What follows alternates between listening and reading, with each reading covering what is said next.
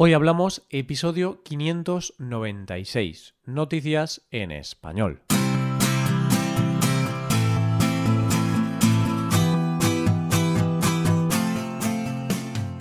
Bienvenido a Hoy Hablamos, el podcast para aprender español cada día.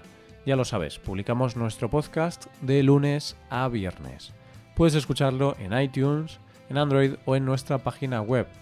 Ya sabes que tienes disponible la transcripción de este episodio y una hoja de trabajo en PDF con ejercicios y explicaciones de vocabulario y expresiones. Este contenido solo está disponible para suscriptores premium. Hazte suscriptor premium en hoyhablamos.com. Buenas, oyente, ¿cómo estás? ¿Ya tienes planes para el verano?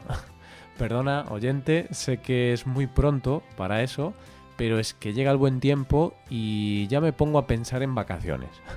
Bueno, mientras esperamos el verano, vamos con las noticias de hoy. Primero hablaremos de un hombre que ha llevado al límite el concepto de hazlo tú mismo. Después hablaremos del precio del amor y terminaremos hablando del abominable hombre de las nieves. Hoy hablamos de noticias en español.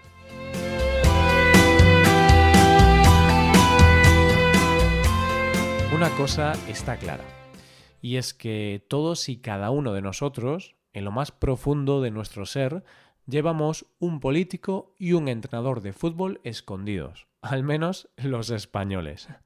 Sí, sí, oyente, piénsalo.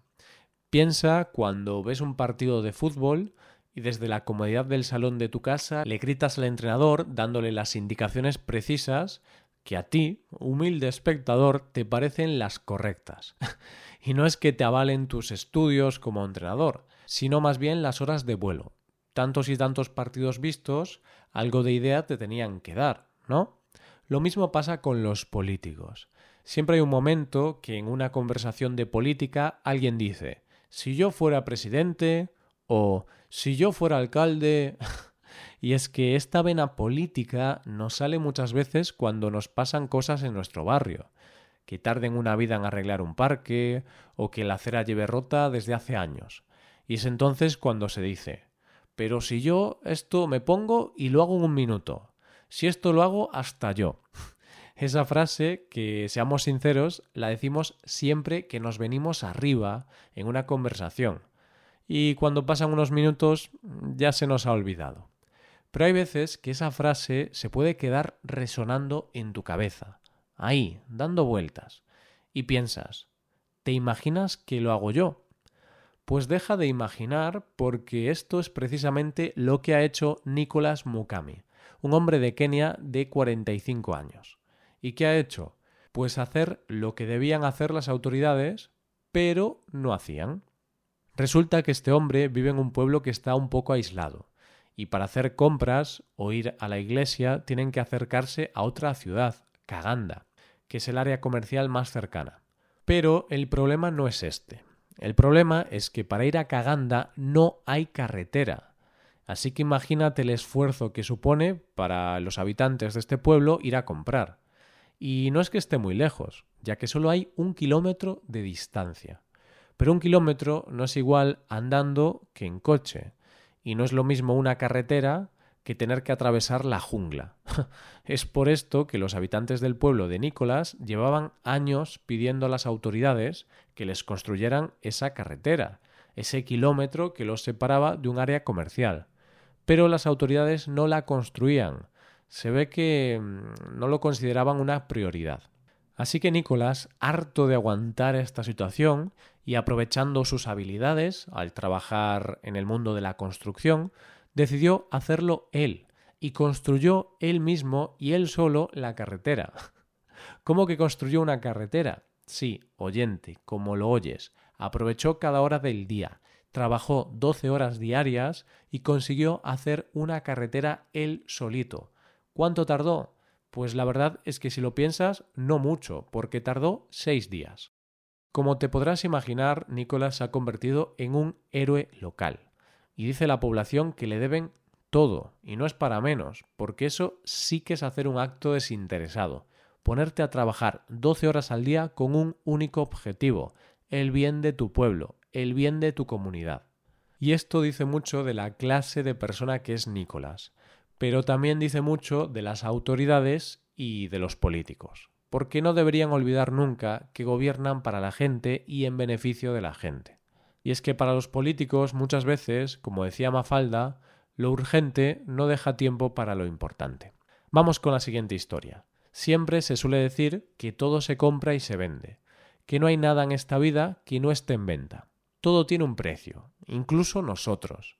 Se dice que todos tenemos un precio. ¿Tú estás de acuerdo, oyente? Quizá crees que se puede comprar casi todo, pero hay cosas que no se pueden comprar con dinero. No sé, el amor, la amistad, la salud. Yo estoy de acuerdo contigo, oyente. La verdad, creo que hay cosas que no tienen un precio, que por mucho dinero que te ofrezcan no serías capaz de vender. Aunque todos sabemos cómo acabó la cosa para Demi Moore en una proposición indecente, porque lo que se dice es que todos tenemos un precio, solo es cuestión de encontrar la cifra adecuada. Pero yo te pregunto, ¿cuál es la cifra adecuada por la que serías capaz de sacrificar tu amor? Te dejo que lo pienses mientras te cuento la noticia. Una mujer de origen cubano conoce a un chico de origen asiático en la universidad. Empiezan a salir y van transcurriendo los años. Hay que decir que a los padres de él no le hacía mucha gracia que ella no fuera asiática, y le dijeron al chico varias veces que la dejara. De hecho, dice la chica que no la trataban demasiado bien. Vamos, que no la tragaban. Pero como el amor es muy poderoso, ellos se mantuvieron firmes y tras cinco años de noviazgo él le pidió matrimonio y ella aceptó. Se iban a convertir en marido y mujer. Hay que decir que a partir de aquí la cosa se complicó.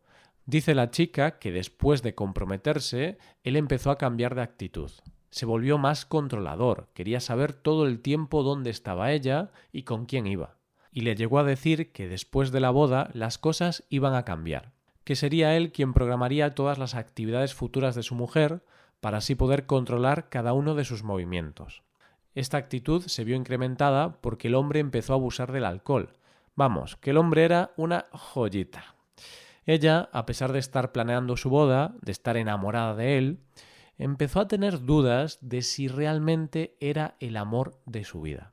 Así estaba la situación hasta que un día recibió una llamada de teléfono. Era su suegra y la invitaba a comer. La joven acudió a la cita y lo que parecía una comida normal, de normal tenía poco, porque su suegra se convirtió en Vito Corleone y le hizo una oferta que no pudo rechazar. ¿Y qué le ofreció? ¿Te acuerdas, oyente, cuando antes decíamos que todo el mundo tiene un precio y que solo hay que encontrar la cifra adecuada. Pues resulta que la señora encontró la cifra adecuada.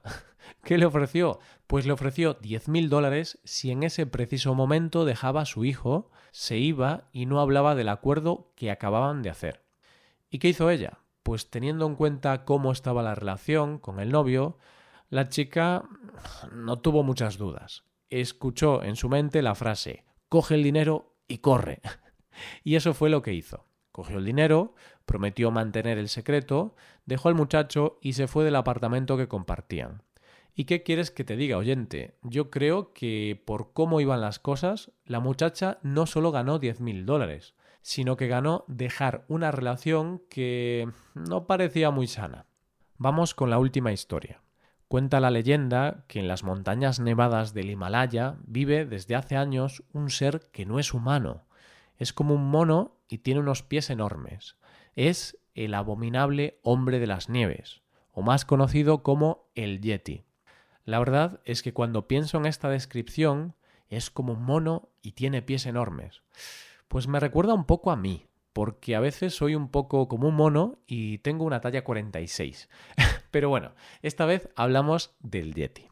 Mucho se ha hablado de esta leyenda.